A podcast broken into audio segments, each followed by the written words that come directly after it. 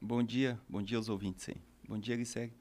A gente fez sim, no próprio, na própria sexta-feira, a gente fez o protocolo. Até vou fazer uma leitura aqui breve de. É uma folha só, né? Então a gente citou. Se a tarifa é definida para uma oferta total de ônibus fixada em contrato, o reajuste solicitado é descabido, pois cobre um custo que não ocorreu em sua totalidade. Haja visto que a eficiência administrativa não pauta-se somente na, pela celeridade, mas também na cautela necessária ao decidir em processos cujo impacto atinge a sociedade. Então a gente vem com isso é, reafirmar, né?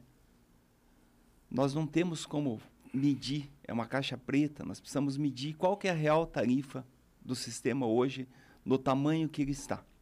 Então nós não temos o mesmo sistema que iniciou no contrato, por mais aí que eu vejo que mesmo até a imprensa defende um aumento aí possível aí para as empresas. Quem defende?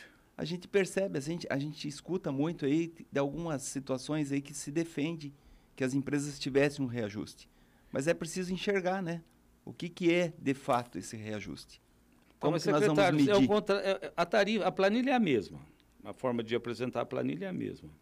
Tá? São dois anos de pandemia. Nós temos 21 anos de contrato. 21? Não, não 11, 11 anos. 11. 11 anos de contrato até agora. A planilha é a mesma. Por que, que não brigaram por causa dessa planilha antes, então? Por que, que esse, esses dados que chegam ali, ah, então eles reduziram o número de ônibus? Tá? Então por que, que a prefeitura, em vez de ficar se, se silenciosa, já não deu essa resposta antes? A prefeitura vem trabalhando todos os dias aí para instrumentalizar melhor. Mas pelo jeito não respondeu o consórcio, né, secretário? A gente não respondeu.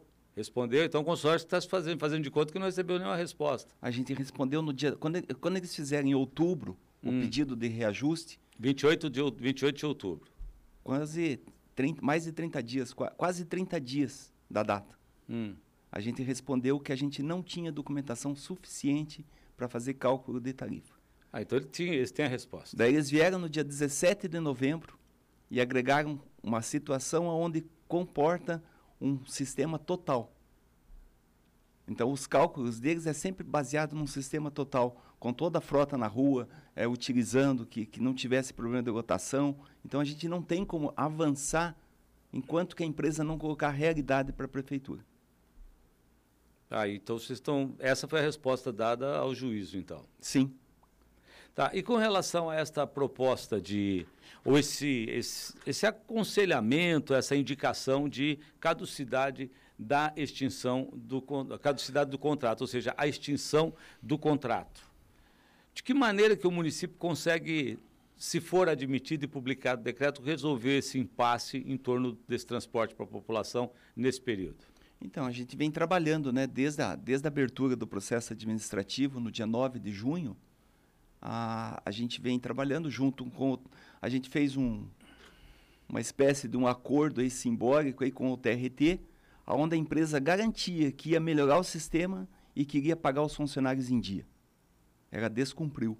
Neste período, a gente veio se instrumentalizando, vendo onde é que estava a frota, qual que é a consequência, o que está acontecendo com o transporte, e a gente chegou à conclusão pela caducidade dando prazo de 10 dias, da forma legal, como, como tem, que, tem que ocorrer. Esse prazo vence a partir do momento que eles forem notificados? Ou a eles foram momento... notificados no dia 2 de dezembro. 2 de dezembro. São então, 10 dias corridos. Até a próxima semana, no máximo, essa situação deve estar resolvida. Dentro do processo administrativo. E se a, eles não recorrerem e decidirem, então, tá, fecha a porta, entrega a chave, o que, que o município faz a partir dali? A partir daí, o município já, já tem trabalhado em pesquisas e, e, e, e ah, olhando o mercado para a contratação de uma, de uma empresa em caráter emergencial. Aí essa contratação ela já está já seria encaminhada imediatamente, não haveria só nenhuma... podemos encaminhar a partir da, da, do decreto de caducidade que o prefeito deve emitir. Então haveria uma, uma encampação, vamos dizer assim, até a entrada em operação dessa empresa? Não, acredito que seja de uma forma automática. E se, se, se caso a gente venha, opte pelo decreto de caducidade, no seu devido tempo, seria imediato. É porque para você trazer 150, 160 ônibus para a cidade da noite para o dia, ter gente para operar isso, motorista, cobrador, ter garagem para fazer isso, leva um tempo, né, secretário? Ou é um passo de mágica? Não, a gente leva o tempo, o tempo necessário que a gente vai ter, vai ter para fazer. É porque eu lembro muito bem, acho que o Licério lembra, acho que o Licério estava aqui já na época do Transcol, né, Licério? Foi traumático, Sim, né? foi traumático. E nesse... Bom, primeiro, bom dia aos ouvintes da cultura, bom dia, Ayrton. É difícil estar aqui hoje, viu, Ayrton? Eu pensei muito esse final de semana aí com a passagem do nosso amigo. E, então, hoje é um dia um dia difícil de, É, mas eu acabei de dizer aqui, viu, Licério? Eu ouvi você. O, o que ele nos eu ensinou ouvi. o tempo todo foi isso, né? Nós é. temos uma missão a cumprir, né? É. Esse é o quilômetro a mais que ele sempre Não, e, e o diferencial, Ayrton, que você não falou e que a gente sente no dia a dia, é a forma com que não só a Rádio Cultura, mas todos os veículos da Rede Costa Oeste se comportam com a notícia, sabe? Se comportam, primeiro assim, notícia verdadeira, sem fantasia, é, realmente indagando o serviço público, sem medo de encarar ninguém e trazer a informação correta para o público. É, isso é, esse é o papel da imprensa. Uhum. E isso se pautou pela equipe da Rede Costa Oeste, mas especialmente pela direção do seu dirigente, sabe? E nós precisamos, nós temos essa rede aí como a, o diário oficial da, da, nossa região aqui. Graças a Deus temos isso, uhum. né? Porque poderíamos estar aí é, sem, a, sem um, um espaço para poder debater as coisas da nossa comunidade. E aqui em Foz do Iguaçu, especialmente, a Rádio Cultura cumpre isso, então a gente vai Historicamente, sentir... já há 65 é. anos, né, também. Desde o... quando eu era criança. É. Mas, Ayrton, é, é. é, veja bem, aí são, são uma situação que, assim, é, corretamente, não só a imprensa, como outras pessoas e quem é do meio, vinha sempre cobrando, dizendo, olha, como é, como é que vai ser o dia seguinte? O que, que a prefeitura está fazendo? É, e muitas vezes a gente não, não tem como falar tudo, né? É, então, são várias fases a gente pode entender, Ayrton. Uma delas, e importante, é essa que está acontecendo hoje, sabe? Do, da finalização desse processo administrativo, que, aliás, ele só aconteceu por quê? Porque houve elementos, porque ele foi fundamentado, porque ele foi construído dentro das falhas do, do consórcio. Aí sim se chegou à possibilidade é, de oferecer ao prefeito uma condição segura de uma caducidade. E naturalmente que é, o que são dia seis meses, né, Licério? Desde o que o é, Ayrton, são 11 aberto, anos né? de contrato e não tinha essa efetividade na fiscalização, sabe, Ayrton? E não é fácil. Eu confesso para você, amigo, não é fácil de você estar ali no dia a dia percebendo os erros, percebendo as falhas, notificando, multando e o consórcio simplesmente ignorando, como se nada tivesse acontecendo, né? De certa forma, assim, até brincando com a população e com o poder público, né? De uma forma figurativa. Mas, enfim, que o processo é esse, é uma fase importante e, naturalmente, me com a mesma segurança que a gente instrumentalizou isso para acontecer, essa possibilidade da, da caducidade, naturalmente que a gente também está construindo e está seguro de um, de um dia seguinte, vamos dizer assim, do dia D mais um. E também a gente vem com a equipe trabalhando desde fevereiro hum. numa nova modelagem que vai chegar o dia dessa nova modelagem, na medida que se tenha uma nova licitação. Tá, mas é, então, então o então trabalho... Então essas fases elas vêm sendo feitas, sabe? O trabalho na área chamar operacional, o trabalho na área legal, o trabalho na... vem sendo feito. Isso, essa, todas e quando essas é, onde fases, é que entra a população nisso e quando entra? Só na pesquisa? Que... Não, Ayrton, na verdade ela vem entrando e você, olha, você é um cobrador ferrenho desse negócio. Cadê a população? O cara, como é que é que encosta o umbigo na catraca, que, né? Isso, encosta o umbigo e empurra sempre. a catraca com o umbigo. E a gente fez sim a pesquisa, inclusive ela continua, viu? É, mas a pesquisa, né? A pesquisa, ela é um é, quadro. Eu conversei com o Zé Elias sobre isso. Eu tenho dois tipos de pesquisa. Eu é. tenho uma quantitativa e uma qualitativa. Eu quero saber da qualitativa. Vocês olhando no olho da população, conversando com a população. É através do, do QR Code que ela pode estar se manifestando, mas além disso, é, já foi feito duas, duas é, é audiências públicas na Câmara e vai chegar o momento de a gente fazer a terceira ou a quarta ou fazer por bairro, que aliás tem que ter transparência. E nós vamos passar por esse processo. Vai chegar o momento de nós irmos bairro por bairro, ali nas associações de moradores, em algum local, e conversar com a população é, para duas razões. Apresentar qual é a ideia e também ouvir a população naquilo que pode ser melhorado. Né? Então vai chegar sim, é importante, a população tem que participar. E eu, eu tenho dito, Ayrton concorda comigo, que na verdade os municípios que têm tido algum sucesso hoje no transporte público é porque os governos entenderam que o transporte público também é, é, é um, é uma, um serviço de governo mesmo, sabe? Como, da mesma forma que saúde, da mesma forma que educação, mas, mas isso daí, segurança. Isso, isso, é com, isso é incontestável. É né? incontestável, mas não vinha acontecendo. Vinha acontecendo no Brasil inteiro assim. É, contratam a empresa, essa empresa presta o serviço, ela que se vire com o lucro, ou se dá lucro ou não dá lucro, mas teve muita coisa que mudou na última década, especialmente, sabe? Hum. Que levou o camarada a andar de aplicativo, que levou o cidadão comprar carro, que levou o cidadão pegar carona, fazer carona compartilhada, para sair de um transporte público precário. Então, essa, é, esse compilado de informações é que nós estamos trazendo para essa nova modelagem tá. para se chegar ao melhor. Zé Elias, tem uma coisa que me preocupa e me preocupa muito pelo seguinte: nós tivemos duas ou três intervenções malfadadas. Não deram certo. Vamos, ser, vamos abrir o jogo aqui. Não deram certo. Até que a prefeitura desistiu na metade do caminho e devolveu o comando. Eu me preocupa muito que, de repente, a gente vá para o mesmo caminho, de, agora num caso diferente, que é de uma é, extinção de contrato. Vocês estão bem preparados para evitar isso, né? Então, a gente sempre convoca né, a população para estar tá junto, né, Grissério? Porque isso envolve, envolve todo mundo, entendeu? É, é uma concessão pública, entendeu? Então a empresa não é dona desse, desse serviço, né? Então a gente não está acomodado diante desse cenário. Em momento nenhum, o prefeito é. Até você já escutou de várias vezes aí que é. Seria uma grande frustração para essa administração não resolver o problema do transporte público. Mas é um, é um problema de todos. Então a gente precisa estar tá em conjunto, precisa que a população defenda. Tá, mas então, entendeu? mas como? É essa, essa participação que eu cobro de vocês, Zé Elias, eu sei que você tem uma preocupação enorme, que vocês estão correndo atrás, vocês estão tentando. Mas como é que a gente está desenrolando isso? Porque a gente fala muito, eu preciso que a população participe, preciso que a população entenda. Então, através da pesquisa, Ayrton, a pesquisa é uma forma de instrumentalizar hum. o, o problema entendeu? Então, às vezes, às vezes, é, eu escuto também, às vezes, desvalorizar. Ah, mas a prefeitura sabe do problema, já tem conhecimento. Como desvalorizar? Eu digo desvalorizar a opinião pública num documento de pesquisa. Ah. Entendeu? Saber a gente sabe. A gente sabe que a empresa retirou os ônibus, a gente sabe da, da superlotação, mas essa documentação é uma documentação que vai parar em processos. Então, precisa convocar a população que participe da pesquisa. Não é eu saber, porque eu sei, eu passo na rua, eu vejo que o ônibus está lotado. Hum. Essa documentação é, faz parte de um processo administrativo, de um processo, amanhã ou depois, jurídico também. É, por exemplo, eu vi, eu vi aqui, você 74,8% das pessoas, essa pesquisa tem a participação da Prefeitura e do Fostrans. E é, também atualmente dos... não utilizam o transporte e declararam que voltariam a usá-lo se houvesse melhora no sistema. E essa melhora no sistema envolve tudo. Envolve horário, essa melhora no sistema envolve é, o fluxo em determinadas rotas. Além, é claro, eu acho que o custo da tarifa, até se você tem um transporte onde eu, ele é confiável para mim, é, eu tenho conforto, eu tenho, eu sou atendido na minha necessidade, é mais barato que pagar aplicativo hoje.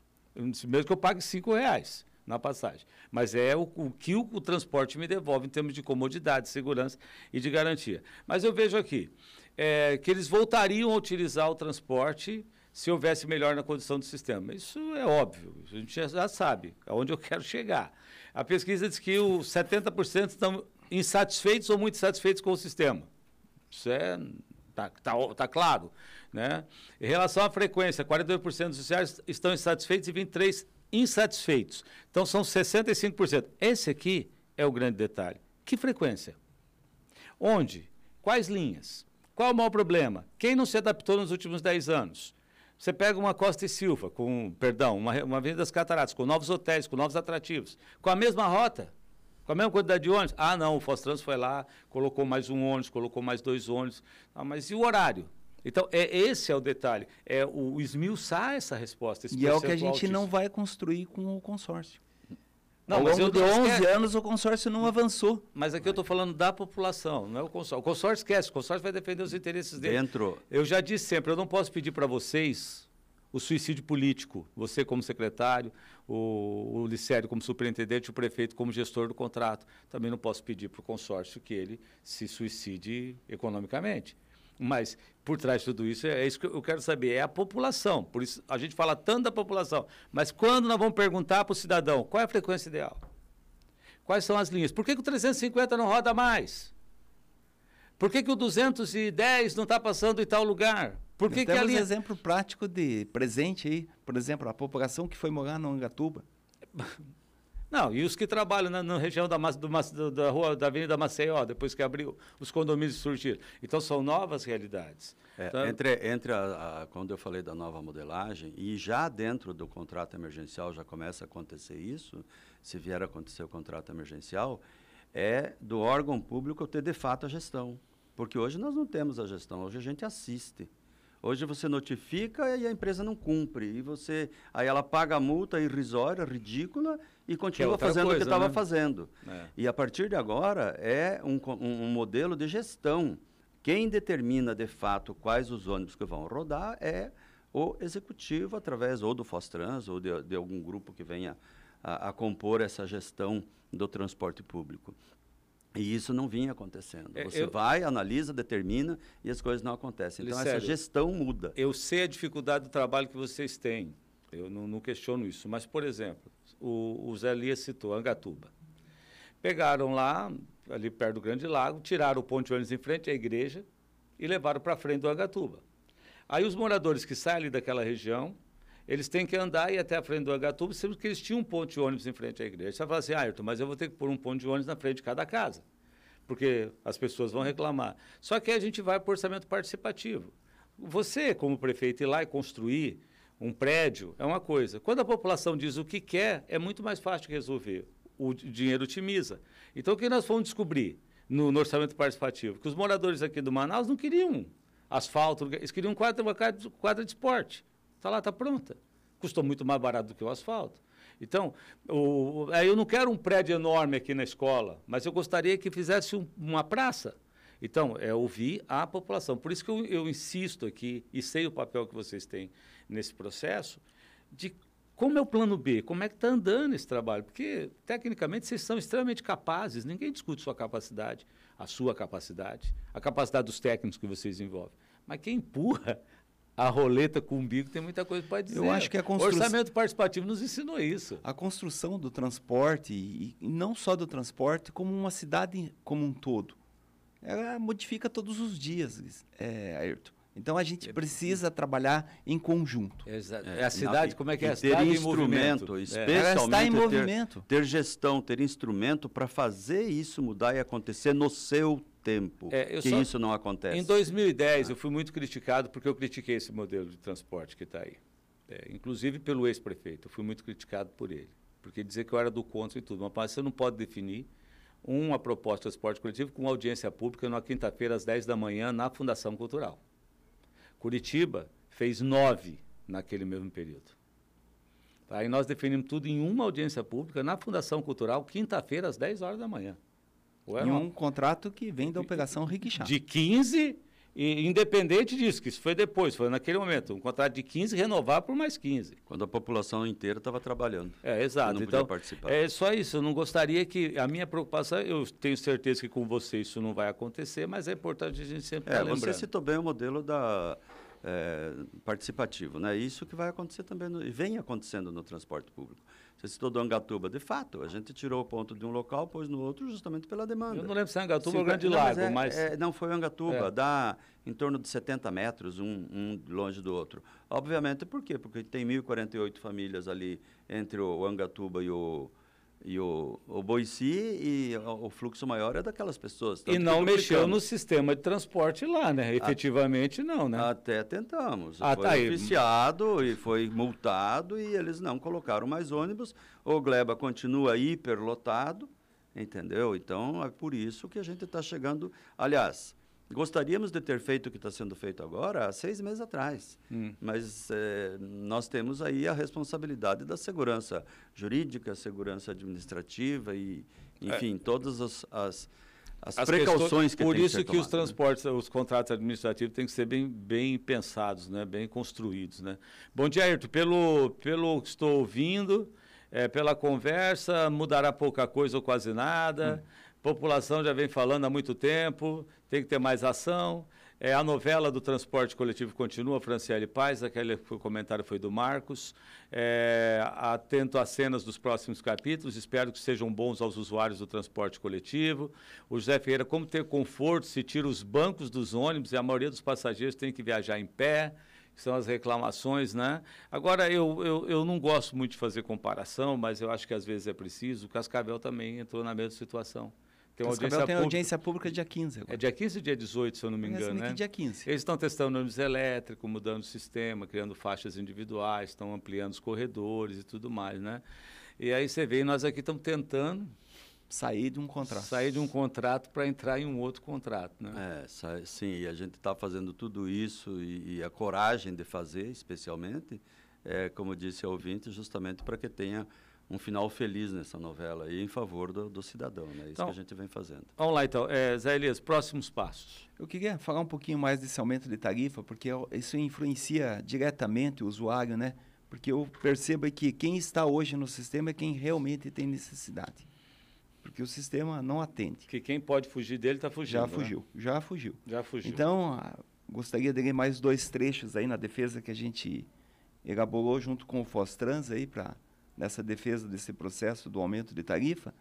Então é que é sabida a existência da composição por meio da fórmula prevista no contrato. No entanto, é preciso apontar os valores de forma bilateral e contábil.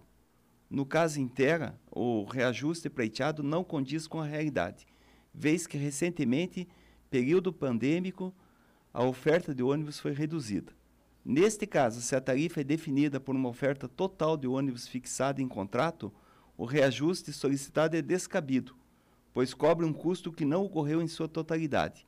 Haja vista que a eficiência administrativa não pauta somente pela celeridade, mas também na cautela necessária ao decidir em processos de cujo impacto atinge a sociedade. Então a gente, a prefeitura tem feito a defesa do coletivo, do público. Então a gente precisa abrir essa, eu falo que é uma caixa preta, que é uma caixa preta, porque nós não temos o mesmo transporte contratado. Então a gente não tem os mesmos custos. Então a gente precisa entender. E hoje está na mão da concessionária. É, e os próximos passos do Fostrans, Sérgio? Já que você falou que as multas são irrisórias, já cansou de... fez calo na mão de multar e não resolveu? Primeiro tem que profissionalizar. Inclusive, a próxima licitação, a gente vem conversando com o prefeito, o Zé Elias também está trabalhando nisso, de contratar uma empresa de qualidade para fazer é, é, essa nova licitação, entendeu? Não ficar no amadorismo, partir para o profissionalismo, fazer o investimento pensando que nós temos aí 10 a 15 anos de contrato trabalhar com multas adequadas e com penalidades adequadas, especialmente a questão da gestão do transporte. Da nova modelagem, você falou dos elétricos, a gente já está especialista em ônibus elétrico, de tanto trabalhar nas informações sobre isso e diariamente a gente tem novidades. Ontem, a gente viu uma matéria que a VEG, que é uma importante empresa brasileira ali de Jaraguá do Sul, uma das maiores do mundo hoje nessa área, é, em parceria com a Marco Polo, está cortando um dos elos, muito interessante. Hoje, para se comprar um ônibus, você compra o chassi com, com uma empresa, a carroceria com outra, a eletrificação com outra. A Marco Polo fez um acordo com a VEG, onde tira isso. Ela vai produzir o chassi mais a carroceria. E a VEG só faz. Estou fazendo propaganda aqui, Ayrton, da. VEG. É, mas esses são os avanços que a gente vem recebendo, sabe? É, e pensando também na eletrificação, que tem um alto custo, que pode ser subsidiada, que pode Mas... trabalhar com leasing, hum. entende? Trabalhar com hubs ao invés de estar tá fazendo sobreposição de linhas, trabalhar com ônibus menores nos bairros para levar até os, a, a, a, a esses isso, isso era o projeto que trouxe uma empresa especializada que foi contratada em 2010, que fez um estudo, que depois virou um chicletão, porque não conversaram com a população, Falha aí começaram a queimar pneu, começaram a fechar a rua, aí tiveram que ir ajustando as Por, coisas. Aí não cinco, foi falado com a população. É, aí os cinco terminais que nós devíamos ter nos bairros foram substituídos, não sei pelo quê, os ônibus menores que deveriam servir de alimentadores para as redes maiores acabaram servindo para linhas regulares e nós começamos a andar apertados, exprimidos, em ônibus sem nenhum conforto e corredores inadequados. Quer dizer, isso tudo a gente já viveu. Eu só queria saber como é que nós vamos escapar desses mesmos equívocos lá de trás nessa proposta nova agora. Com uma implantação adequada e correta através daquilo que a gente acabou de falar. Primeiro, como é que você implanta um sistema dessa envergadura sem falar com a população? Não. De um dia para o outro, o camarada vai lá pegar o ônibus, não é mais aquele. Não passa mais no bairro dele.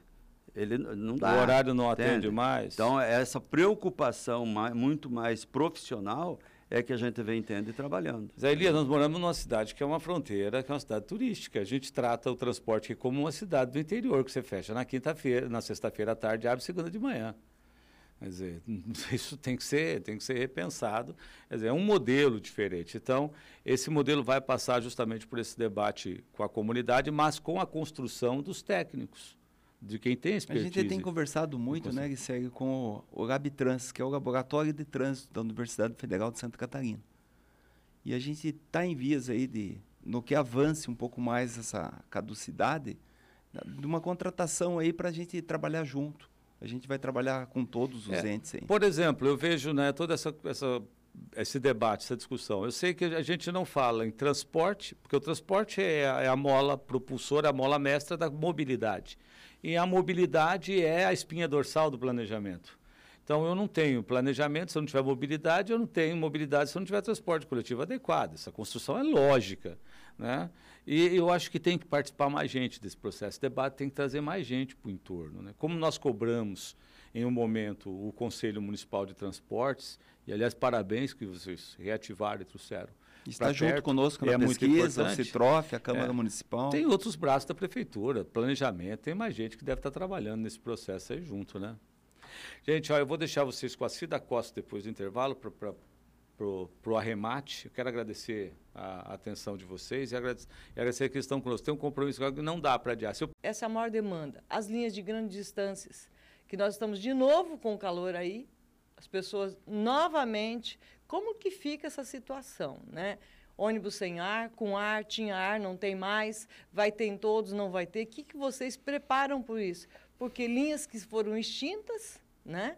Linhas que foram extintas e que não existem mais. Quem pode responder isso? O que, que vocês pensam a respeito disso? É, reiteramos, Cida. Bom, primeiro que o modelo é esse mesmo, é conversar com a população e a gente vai continuar, como a gente falou, no momento certo, fazendo audiências públicas, reuniões de bairros e o nosso governo tem muita experiência em estar próximo da população. É, dentro dessa nova modelagem que a gente vinha falando há pouco, é, por óbvio que passa por tudo isso, porque não se pode falar que um, um ônibus tenha seis pessoas por metro quadrado, com cento e poucas pessoas, que não tem a menor chance de uma pessoa entrar dentro do ônibus e a 40 e poucos graus em Foz do Iguaçu.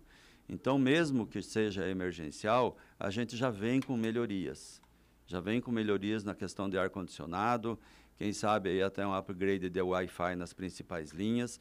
E isso não é, não é nenhuma novidade. Na verdade, é o que nós temos hoje praticamente em todas as grandes cidades, um transporte com mais dignidade, que o cidadão ele não tem que estar entulhado, ele está indo para o seu trabalho. Ele está ali saindo de casa bem arrumado, bem, bem é, limpo, bonito, cheiroso, para entrar dentro de um ônibus hiperlotado e chega no seu trabalho feito um espantalho. Isso não é inaceitável.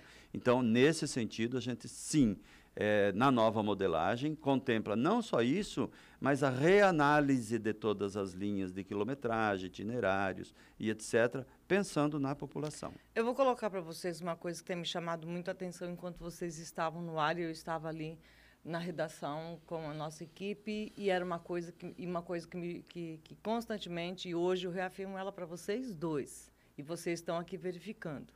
Em outras épocas, quando o assunto era transporte coletivo, o Félix não vencia atender a demanda de ligações, a nossa central aqui, a Ivone fica no telefone, não vencia atender a demanda das pessoas dos bairros e o nosso WhatsApp aqui, olha, ele, a gente não vencia ler. Hoje, o que, que aconteceu? Nós temos aqui quantas perguntas sobre transporte coletivo? Quantas perguntas veio pelo telefone? Nenhuma. É esperança. Porque o assunto está desgastado, as pessoas e não um pouco de esperança mais. também e muita esperança é, agora é, as nesse pessoas momento. não têm não não não tem mais o que perguntar porque tudo que já foi perguntado e tentado resolver e não foi e todo mundo que espera. É o fim do contrato mesmo que vai acontecer? É, isso, é essa, esse desenho que eu queria que vocês é, eu, fizessem eu acho comigo. que o Zé Elias pode falar muito isso? bem sobre isso, da importância desse passo que foi dado na, na quinta-feira da semana passada, sabe? É, é, vamos dizer assim, que foi o apito do, do, do, do, do último tempo do jogo, entendeu? Eu acho assim que todos estamos sendo severamente prejudicados e uma reação em cadeia, na qual não escapa nem aquele que tem veículo, não escapa O ano passado, problema. nessa mesma época do ano, o prefeito Chico Brasileiro chegou a dizer aqui nesse estúdio, né? nesse estúdio, na cadeira que você está sentado aí, secretário Zé Elias, de que realmente as coisas estariam sendo dado um fim. Nós chegamos novamente no final do ano e ainda com esse problema sendo vivido. É, eu Nossa. posso perguntar para vocês se tem um prazo para encerrar o contrato ou se tem um prazo para vocês entrar num acordo com, com, as empresas? Não, não existe acordo com as empresas, né? É fim de contrato mesmo. A gente, a, a gente a, a, deu a, o final desse processo administrativo foi pela caducidade. Agora, com certeza a empresa irá recorrer. Mas a gente tem, tem, tem definido que a gente não tem como avançar com essa empresa. Se for o fim do contrato, qual é o valor que tem que se pagar para eles? Eu acredito que a prefeitura tem que reivindicar crédito, não débito. Mas a, o consórcio reivindica um crédito de 125 milhões. Sim, mas se você pagar para fazer contas, é, não fecha, assim como não fecha a, a, tarifa solicitada por eles. Então, o fim realmente é judicial é, dessa judicial situação. vai é passar é por peritagem dentro dos seus prazos, entendeu? E não vai ter outro caminho e não dá para a gente continuar esperando por causa do valor dos riscos e etc e continuar deixando a população do jeito que está. E então, pelo jeito, essa foi a ação do prefeito. Em, em... E nesse momento hoje, venceu o prazo de vocês dar a reposição, não foi dado sexta-feira, vai para o Tribunal de Justiça a gente está fazendo a defesa para que não tenha aumento. Então, com certeza, se as empresas, é, de repente, mais uma vez, vai para o TJ e vai se é, prolongar é, mais uma discussão. E mesmo que tenha aumento... Uma defesa muito técnica, números, viu? Esses números apresentados, que você chega aí a 5, 5 O que, que vocês justificam nessa, nessa defesa? Quais são as justificações para não dar a reposição? A gente acabou de passar para o Ayrton aqui, mas eu vou reabrir o documento aqui e vou te passar a Cida para que você. Manda ele para mim, é, é, Zé, para a gente poder ficar com ele aqui. É, mas em síntese, Cida, é assim é, é, não pode se reivindicar, mesmo que tenha, é, é, seja condição contratual, você reivindicar um aumento daquilo que você não gastou. O custo que se tem hoje para operar o sistema do, do, consórcio sorriso é muito menor do que aquilo que está previsto em contrato. Entendo. Então você não pode alegar as condições contratuais, então, querer empurrar cinco reais, cinco reais e dez centavos na população, quando você não tem esse custo. Então o que, através da Secretaria de Governança, que foi informado, é justamente isso que não, se, não, é, não existe o custo, não se prevê esse custo para poder se solicitar esse aumento. Desse reajuste de tarifa, portanto, aqui o reajuste pleiteado não condiz com a realidade. Tem um item aqui que eu posso exemplificar para você aqui. O índice de variação dos salários e benefícios dos trabalhadores do transporte. Ele não ocorreu.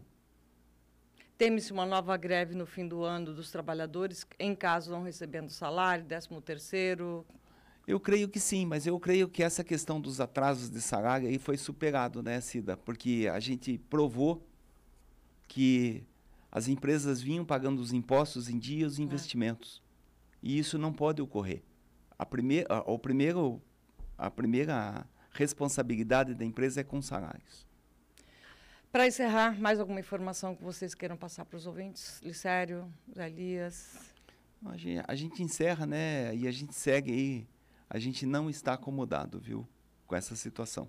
O prefeito tem nos cobrado bastante e que a gente busque uma solução o quanto antes aí, mas junto com todos, né? O problema do transporte é de toda a população de Foz. Tá certo. É, a gente a gente agradece Cida, o espaço e, e continuamos à disposição para trazer as informações para a população. E eu reitero que esse processo que se começou agora é realmente aquilo que todos desejavam, sabe? de ter uma resposta, de fazer. Isto é atitude, entende? A partir de agora não tem volta.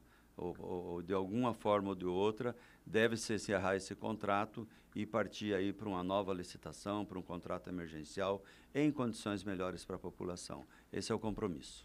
Tá certo. 8 horas e 21 minutos, vamos para o intervalo comercial. Daqui a pouquinho a gente volta com a sequência, as informações aqui no Jornal da Cultura. Cultura, a rádio da informação, jornalismo e prestação de serviços. 8 horas e 22 minutos. Feliz Natal. A patronagem do CTG Charrua vem muito respeitosamente agradecer todos os associados, simpatizantes e visitantes pela colaboração e participação em mais esse ano que ora vai findando. Aproveitamos para desejar um feliz Natal e próspero ano novo com muita paz e saúde. São os votos da família Charrua